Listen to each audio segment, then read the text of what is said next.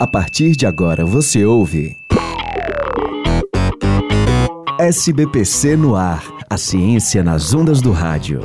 Realização: Sociedade Brasileira para o Progresso da Ciência e Universitária FM. Edição: Caio Mota. Produção e apresentação: Carolina Real.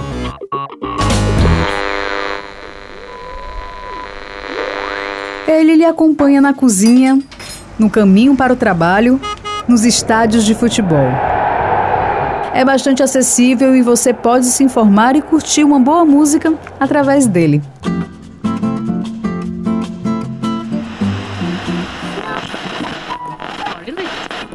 O rádio é um aparelho importante na vida de muita gente, mas você conhece a sua história e como ele funciona? Bem, o SBPC no ar dessa semana é uma homenagem ao Dia do Rádio, comemorado em 25 de setembro. A transmissão de som através das ondas do rádio surgiu no final do século XIX e existem muitas dúvidas em relação ao seu criador. Alguns estudiosos acreditam a invenção ao italiano Marconi. Outros apontam que o austro-americano Nikola Tesla é o responsável pela criação do rádio.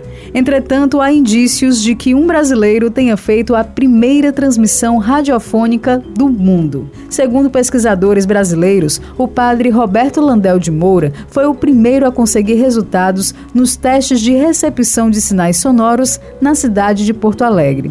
Aqui no Brasil, existem então três momentos que são considerados pioneiros no surgimento radiofônico. O professor de jornalismo da Universidade Federal do Ceará e diretor da Rádio Universitária FM, Nonato Lima, conta tudo pra gente. A Radiodifusão Brasileira tem três datas que você pode ter como referência. A primeira é o surgimento da Rádio Clube de Pernambuco em 1919. É ainda uma experiência precursora do que seria a radiodifusão. Em 1922, no centenário da independência, aí ocorre a primeira transmissão oficial do rádio no Brasil, lá no Rio de Janeiro, nas comemorações do centenário da independência. E em 1923 surge a primeira rádio oficialmente instalada no Brasil, que é a Rádio Sociedade Educadora do Rio de Janeiro, é, Rádio Sociedade do Rio de Janeiro, que resulta um pouco dessa experiência de 1922 com Roquete Pinto. O rádio foi então instituído no Brasil e contou com o apoio da Academia Brasileira de Ciências. E além da história da criação do rádio, é interessante entender como acontece a transmissão das ondas sonoras.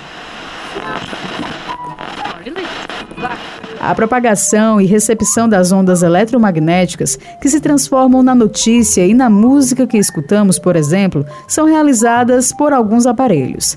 O professor Nildo Loyola, do Departamento de Física da UFC, explica o processo de transmissão dos sinais sonoros. As transmissões radiofônicas, né, elas transmitem essencialmente sons. Né? Então, os sons são produzidos, os sons são ondas de pressão no meio material, normalmente é o ar? E na transmissão radiofônica, esses, essas ondas de pressão são transformadas em ondas elétricas, né? impulsos elétricos. Esses pulsos elétricos são amplificados e jogados numa antena. Essas ondas elétricas no antenas geram ondas eletromagnéticas, que em outra antena recebe essas ondas eletromagnéticas e transformam em pulsos elétricos. Esses pulsos elétricos são transformados novamente em som e aí você escuta o rádio. Para sintonizar uma determinada rádio, é comum nos depararmos com as siglas AM e FM. Esses termos estão relacionados à forma como os sinais sonoros são emitidos. E o professor Nildo Loyola explica a diferença entre o AM e o FM. O AM significa que a, o sinal ele amplifica, né, ele, o código vai com a amplitude, que é o, o tamanho, digamos assim, o tamanho da onda, né, a intensidade da onda. E a FM em vez de, de colocar a codificação no tamanho da onda, ele coloca na frequência. Então a FM é, chama-se frequência modulada, quer dizer, você coloca o sinal sonoro alterando a frequência. E o outro você controla a amplitude. O AM é você amplitude modulada, né? Ahá! Hoje em dia, ter acesso à rádio vai muito além do que apenas ter um aparelho de som. Com a internet, se tornou mais fácil ouvir as programações radiofônicas com qualidade e em qualquer lugar.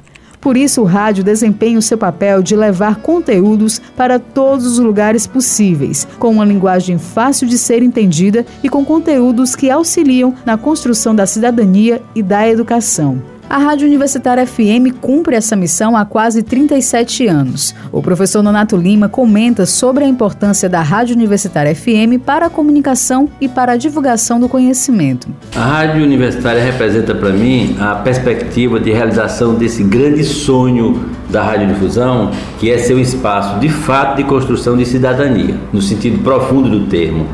Creio que a Universitária FM mantém-se nessa linha e vai se ampliar em termos de atuação, por exemplo, a partir da nossa, da nossa linha de, de divulgação científica. Né? Mas é, o, que se, o que se espera da, da rádio universitária é mais ou menos o que se espera e o que se colhe da, da Universidade Federal do Ceará. Né? É o compromisso, de fato, com a sociedade numa perspectiva de transformação.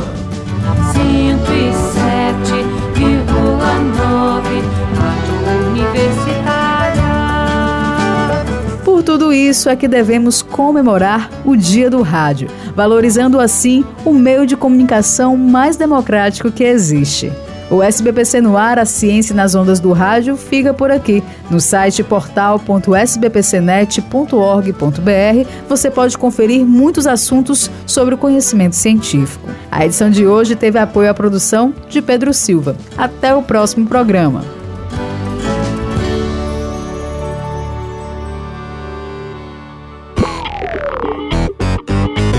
Você ouviu SBPC no ar, a ciência nas ondas do rádio. Realização: Sociedade Brasileira para o Progresso da Ciência e Universitária FM.